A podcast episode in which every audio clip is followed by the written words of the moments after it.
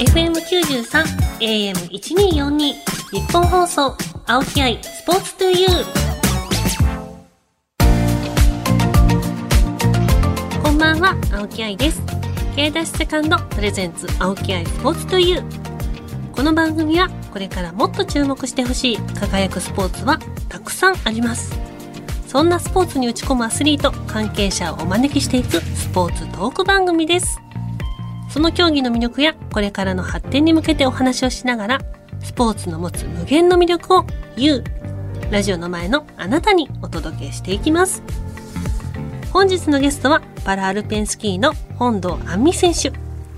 競技を始めてわずか1年半でピョンチャンパラリンピックに出場され今年の北京パラリンピックにも出場。6位入賞を果たした注目の女子パラアスリートです。いや、パラアルペンスキーってもうすごいスピードがあって迫力があるイメージなので、というか、この本堂選手、あの、私は SNS を見た感じ、すごい今時の女の子、ファッションとかにもすごい興味がありそうっていうので、どんなお話を伺えるのか、すごく楽しみに今日来ました。はい。ということで、この後、本堂選手がいらっしゃいますよ。一体どんな方でしょうか？楽しみです。日本放送、青木愛、スポーツトゥユー。K ダッシュセカンドプレゼンツ、青木愛、スポーツトゥユー。それでは本日のゲストをご紹介しましょう。この方です。こんばんは、本土亜美です。よろしくお願いします。はい、よろしくお願いします。改めまして、パラアルペンスキーの本土亜美選手です。あの、先ほどもちょっとお話しさせていただいたんですけど、はいあんみってめちゃくちゃ可愛い名前ですよねありがとうございますあんちゃんって言われません？あんちゃんとも言われますし基本的もみんなあだ名とかなしであんみって言われます。チームでもあんみって言われます。名字も変わってますもんね本堂って。はい。東北の方によくいる名字みたいで両親が東北の方なので。で、まあ、本堂っていう名字結構好きですし名前もひらがなで「あんみ」って書くと全部が丸いので。かわいい 確かに。ひらがなで「あんみ」って書くのが結構好きです。もうサインとかひらがなですか？サインはあの英語っていうかローマ字です、はい、違うみたいです。ひらがなではなかったです。はいそれでは本堂選手のプロフィールを少しご紹介します。1997年埼玉県のお生まれ。生まれつき左手の指がないものの5歳から大学生まで健常者チームでラグビーを続けます全国大会優勝も経験するなど障害のあるなしに関係なく最前線で戦ってこられました。日本体育大学2年の夏からパラルペンスキーの世界に飛び込みます。競技を始めてわずか1年半でピョンチャンパラリンピックに出場。立って滑るクラスで回転種目で8位に入賞しました。今年の北京パラリンピックでは5種目に出場し3つの種目で6位入賞。とステップアップ。パラリンピックでの金メダルを目指しています。と、基本情報を紹介しましたが、はい、早速では気になる競技生活を中心に聞いていきます。あの、ずっとラグビーを大学生までされていたということですが、はい、これきっかけっていうのは何だったんですか？えっと、ラグビーはですね、私は年長の時からラグビーを始めたんですけれども、父親が高校生の頃からあの高校でラグビーをやっていてそのままクラブチームにもう草野球みたいな感じで、うん、クラブチームにずっとそこでラグビーをやっていたんですけどその隣がちっちゃい子たち小学生だったり幼稚園生、まあ、中学生まであるクラブチームが隣にあってまあ私は生まれてすぐ初めて見たボールはラグビーボール。みんな大体サッカーボールとか、丸い、はい、丸いボールなんですけど私が初めて見たボールは楕円球。初めて触ったボールも楕円球という感じでいつの間にかラグビーをやっていたという。はい。左手の指が生まれつき、はい、ない中でその健常者とどう渡り合ってこられたんですか？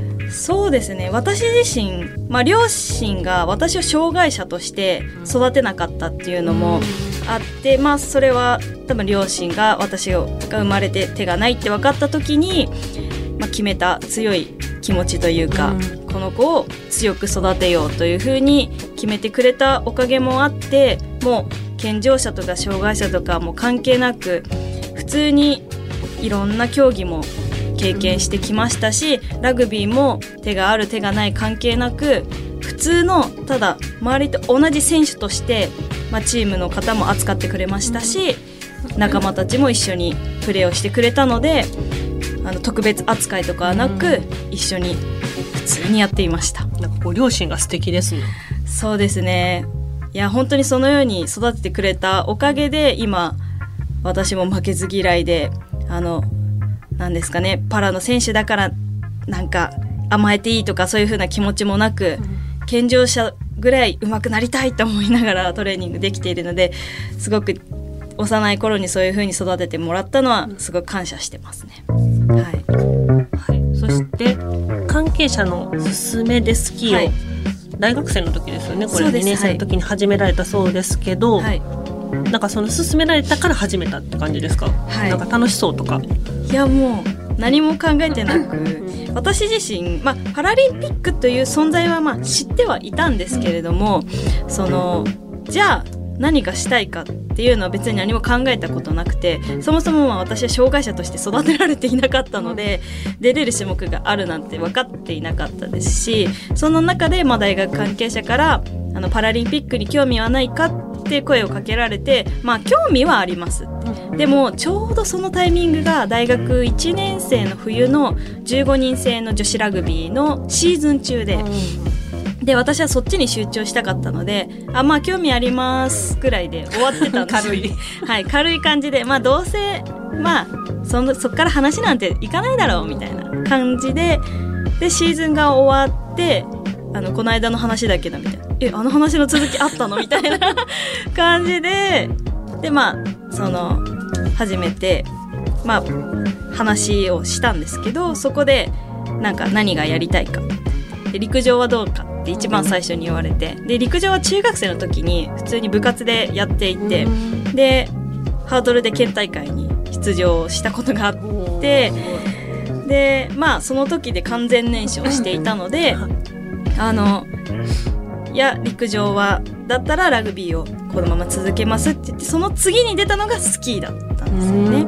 でスキーはって聞かれた時にいやまあスキーは好きですって言ったらたまたまその方がもともと日本障害者スキー連盟の理事をやっていた理事長をやっていた方で僕実はっていう話からじゃあ今度一緒にスキー行こうって言われてやったらスキー行けるみたいな もう結構プライベートではスキーよく行かれてたってことですか？そうですね。初めてスキーの板を履いたのは2歳で。あめっちゃ。でもファミリースキー程度の経験しかなかったので、よくあのスキー場に行くとずっと直角行してる 少年とか少女いるじゃないですか。あれが私みたいな感じで もう何も分からずただ板を履いてうわーって滑ってたってレベルだったので、何も知らない状態でスキーは好きっていう気持ちだけで伝えたらたまたまその方がスキー関係者の方ででじゃあ今度一緒にスキー行こうって言われてまあスキー行けるやったーって言ってスキーに行って、まあ、そこからなぜかスキー人生が始まってしまいその半年後ぐらいにはいきなり「パスポート取れ」って言われて「あはい」って「来月ニュージーランド行くぞ」って7月にそれ言われて「えどういうことですか?」って「とりあえずお前スキー行くんだ」っ て 海外に。それははい大会とかいやあの合宿に。とりあえずとりあえずスキー行ってこい。いやもうとりあえずで海外ってすごいですね。たまたま、はい、8月に、まあ、今もお世話になってるファルコンレーシングっていうあのチームの合宿が8月にニュージーランドで毎年行われていたのであのその流れで行かせてもらってもうその時なんてその今はレーシングワンピースっていうあのピタッとしたわレーシングワンピースを着て滑るんですけどそれも着方も知らないしブーツも今皆さんが履いてるのは多分普通に足をズボって入れるだけのブーツとかだと思うんですけどあのレイさんの場合はインナーとシェルって分かれていて中身と外身が違う。まあ一緒なんですけど中を履いて紐結んでギュッて足を入れないと入れもう自分の足の形にあの加工してもらっているものなので。説明されてもあんま分かんないんですけど 靴下と靴かなみたいな。もうそうですよね。もう自分のインナーは自分の足に合った形にもう加工されていてでそのシェルっていう、まあ、周りのそのプラスチックの部分もあの削ったりしていて自分の足の形に合わせて作っているんですけども履き方も分かんないしって言いながら、まあ、そこにいる先輩に「どうやって履くんですか？どうやって着るんですか?」って聞きながら着て履いて今度は雪上に上がったら「赤の次は青の横通るんだよ」って言われて「あ分かりました」っていう感じでもう私はスキーっていうのはもうみんなが想像するスキーしか知らなかったので。そうですよね。ゲートの横通るとか赤と青の旗の横を通らなきゃいけないのは何も知らない状態でいきなりその世界に飛び込んだのでであのもう本当に最初はそんな感じのまま全てが始まったのででもラグビーもやりたいし、でも挑戦してみたいな。ってなってた時に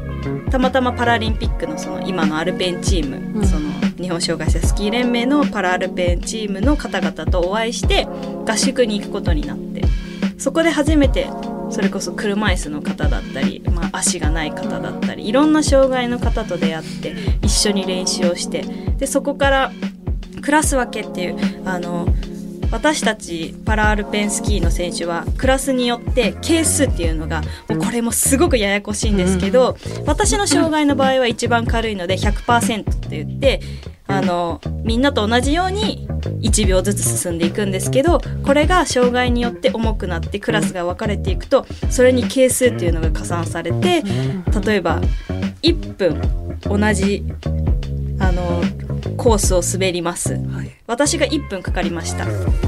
としたらその障害が重い選手は1分20秒で滑ったとしても1分になる。ああなるほど。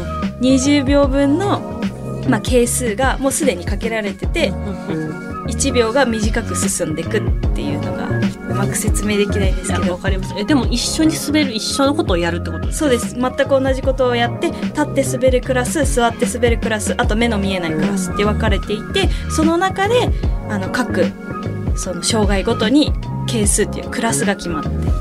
で私は一番あの障害の軽いクラスなのでみんなと同じようなあの1秒は1秒で進むんですけど障害が重いとそれが1秒が0.7秒になるとか細かいんですね結構。そうなんです。細かいんです。なので毎回説明するときにわけわかんない。自分の中でもわけわかんなくなってしまうんですけど。いやわかります。はいそういう風なあちょっと何の話していましたっけ私。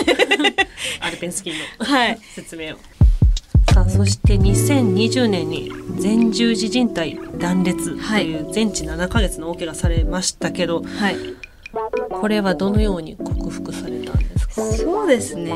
克服というより私はもう怪我してまあその時にバッて泣いてで次の日に、まあ、病院に行って切れてますって言われてで手術こっちでそのヨーロッパで怪我したのであの日本に帰ってから手術するってなるとちょうどコロナのタイミングだったのでなかなか2週間の隔離もあったのでどうしようどうしようってなって。でまあその先生はそのオーストリアですごく有名な膝の膝の名医みたいな感じな方だったのでここで手術もできるよ。明日手術できるよ。どうする？ってなって。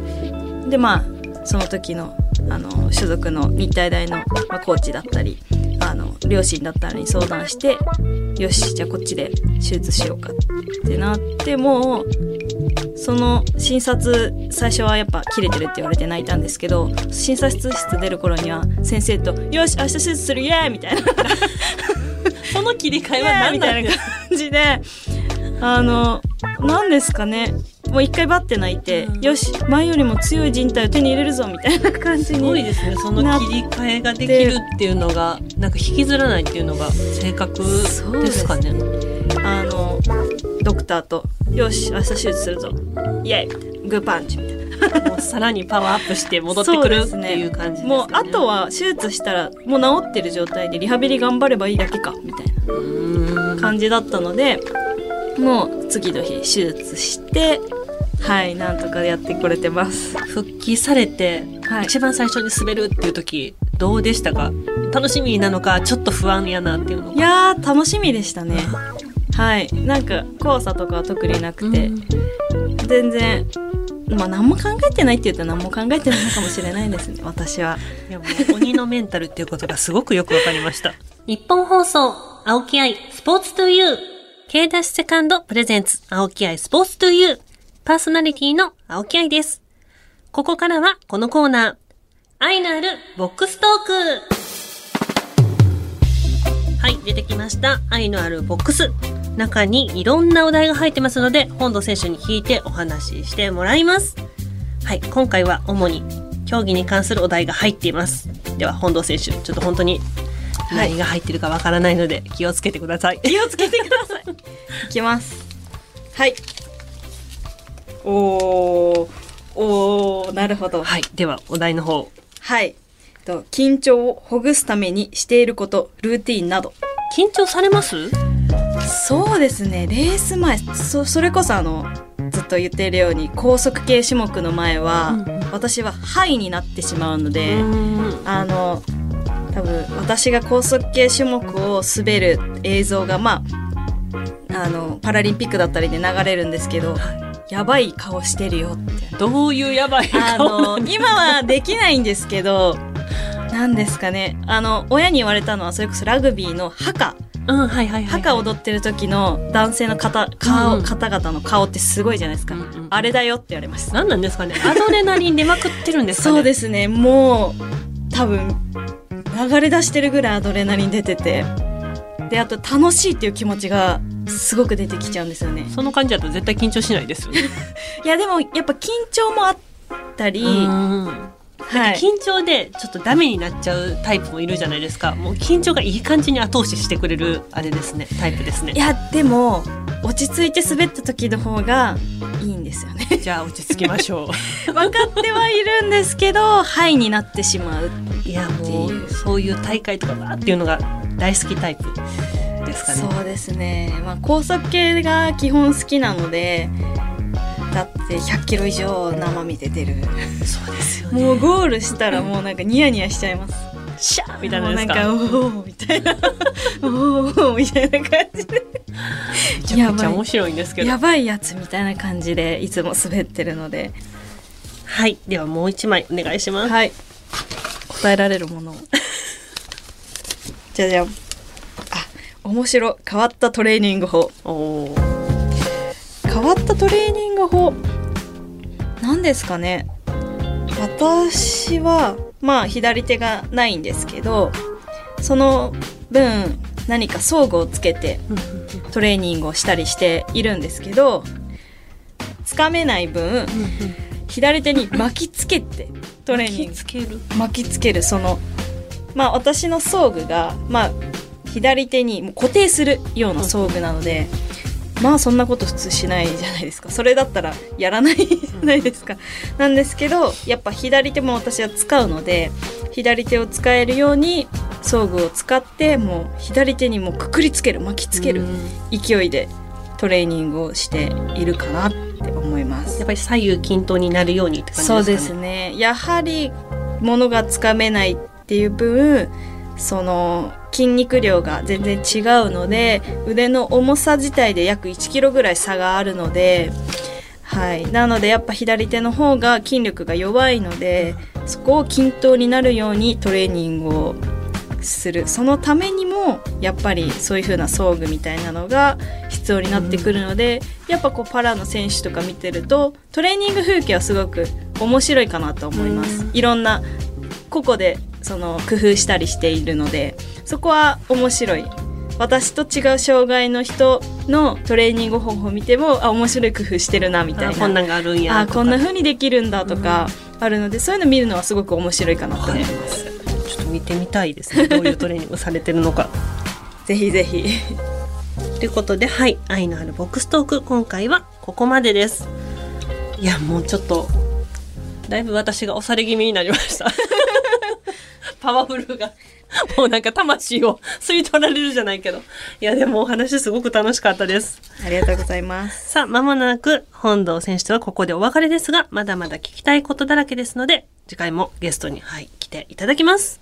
はい、ありがとうございます。またよろしくお願いします。はいもよろしくお願いします。はい、お願いします。はい、本堂選手、何かお知らせはありますでしょうか、はい、そうですね。今週末に、20日に、11月の20日に、と私と、あと同じ立位の選手で高い選手っていう選手がいるんですけど、あの、高円寺にあるスポーツゼロというところで、対象小学生、うん小学生対象に一緒にトレーニングを体験しようっていうのが開催、実施？実施されるので、はいと私のインスタグラムからあのお申し込みができるので、ぜひ皆さん来てください。はい。皆さん、ぜひ、本土選手のインスタグラムチェックしてください。はい。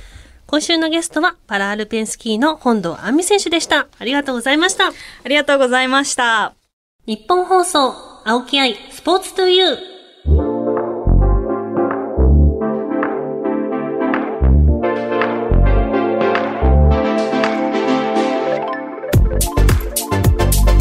お送りしてきました、K ダッシュセカンドプレゼンツ青木愛スポーツトゥユー。